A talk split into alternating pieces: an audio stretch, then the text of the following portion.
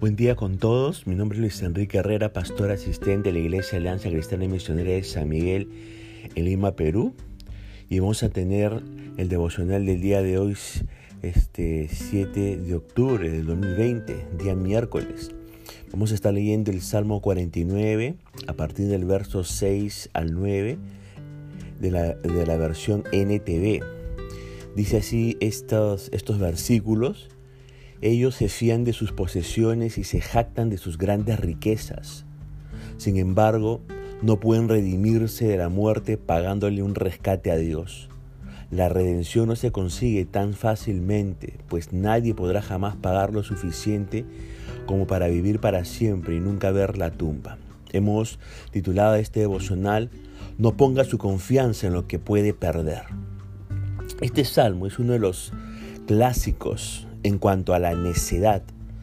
Necedad de poner la esperanza en la riqueza o en el conocimiento mundano o en el poder o en la fama. De una forma clara y directa el salmista, inspirado por el Espíritu Santo, despoja la riqueza, al conocimiento, el poder y la fama del sentido de seguridad que ofrece al ser humano. En esta ocasión vamos a solamente considerar los primeros 10 versículos de este, de este salmo. Lo primero que encontramos es una introducción obligatoria en los versículos 1 al 4. Dice así, oíd esto, pueblos todos, escuchad, habitantes todos del mundo, así los plebeyos como los nobles, el rico y el pobre juntamente.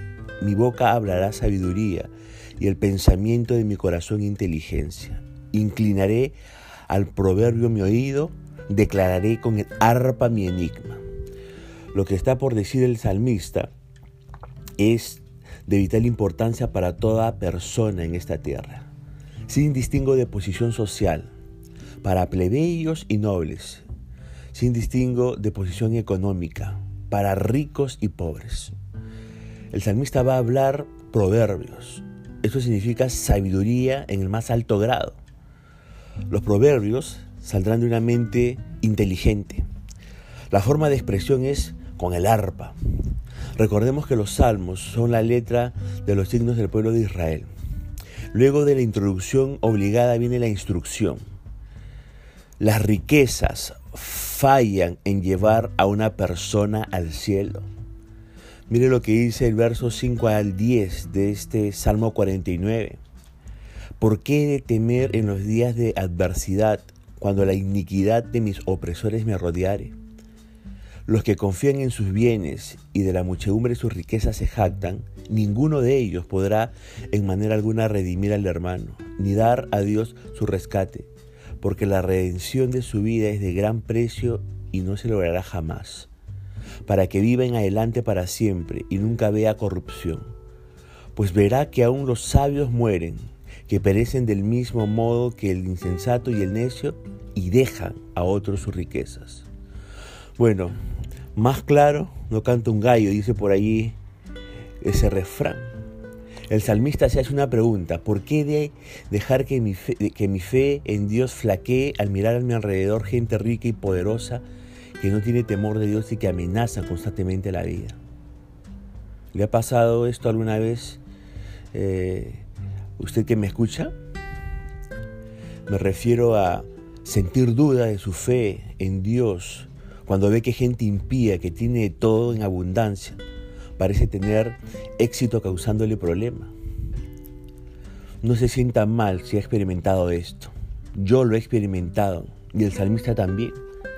Así que usted está en buena compañía.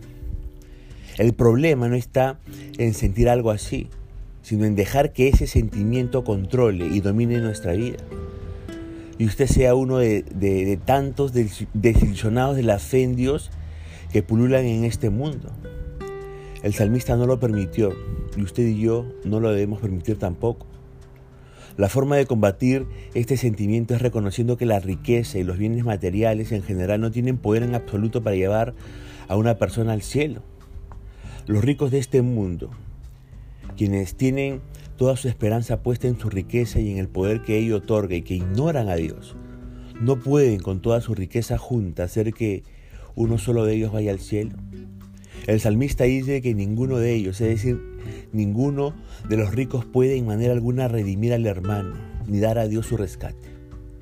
Y cuando habla de redimir o dar rescate, está hablando de comprar la entrada al cielo. La razón para que un rico no pueda comprar su entrada al cielo es porque la redención de la vida de un ser humano es de gran precio. El precio es inestimable.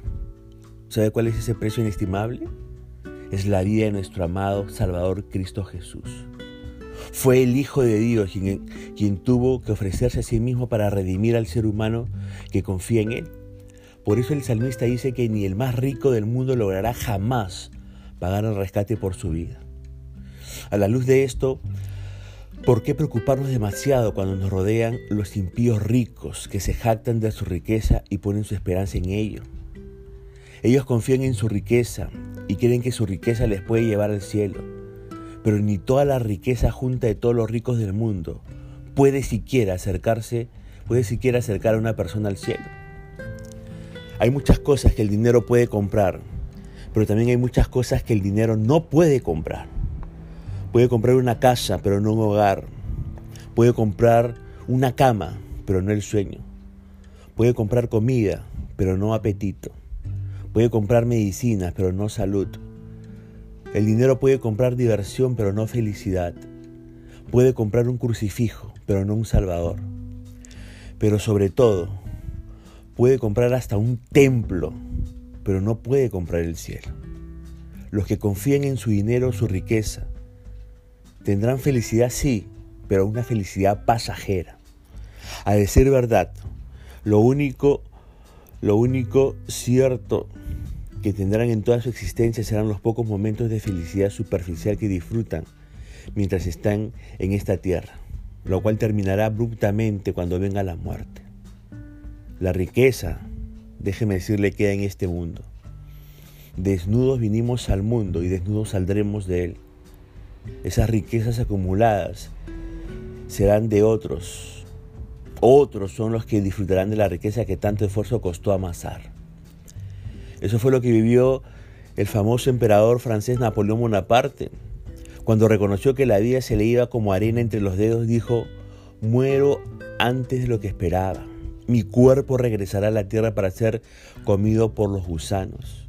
Este es el destino que aguarda al gran Napoleón. La muerte corta, déjeme decirle, la muerte corta de un tajo. La riqueza, los bienes, el poder, la fama, la gloria, etc. ¿Y después de la muerte qué? Cuando la riqueza fue el objeto de nuestra esperanza, lo único que espera es condenación eterna. Y sí, créame lo que le estoy diciendo a usted que me escucha condenación eterna si alguien muere poniendo su esperanza y su confianza en las riquezas. Ante todo, ante todo esto, lo lógico es arrepentirse de haber confiado en la riqueza. Y arrepentirse en este caso significa cambiar la mente respecto a la riqueza. No es que sea pecado ser rico por si acaso, ¿ah? El pecado está en poner la esperanza en la riqueza y olvidar a Dios, quien es el único que nos puede llevar al cielo. Si usted que me escucha hasta ahora ha puesto su esperanza en la riqueza para su felicidad en este mundo y más allá de este mundo, en el nombre de Cristo Jesús yo le exhorto a confiar en Cristo como su Señor y Salvador. Él pagó el precio para que usted pueda ir al cielo. No lo desprecie reciba a Cristo como su Señor y Salvador hoy mismo y no haga, no haga esperar esa decisión tan importante para su vida. Por eso, nunca ponga su confianza en lo que puede perder. Y las riquezas, y el dinero, y el poder, y la fama, y la gloria, etc. Usted lo puede perder en cualquier instante. Por eso, lo mejor que uno puede hacer es poner su confianza en algo que no puede perder. ¿Y sabe qué es lo que no podemos perder? No podemos perder nosotros a Cristo en nuestra vida y no podemos perder la palabra de Dios, que son las promesas de Dios. Porque Cristo mismo dijo, el cielo y la tierra pasará, pero mi palabra permanece y permanece para siempre. Espero que esta reflexión haya, haya hablado a su corazón y Dios mediante ya nos estaremos comunicando el día de mañana. Dios le bendiga.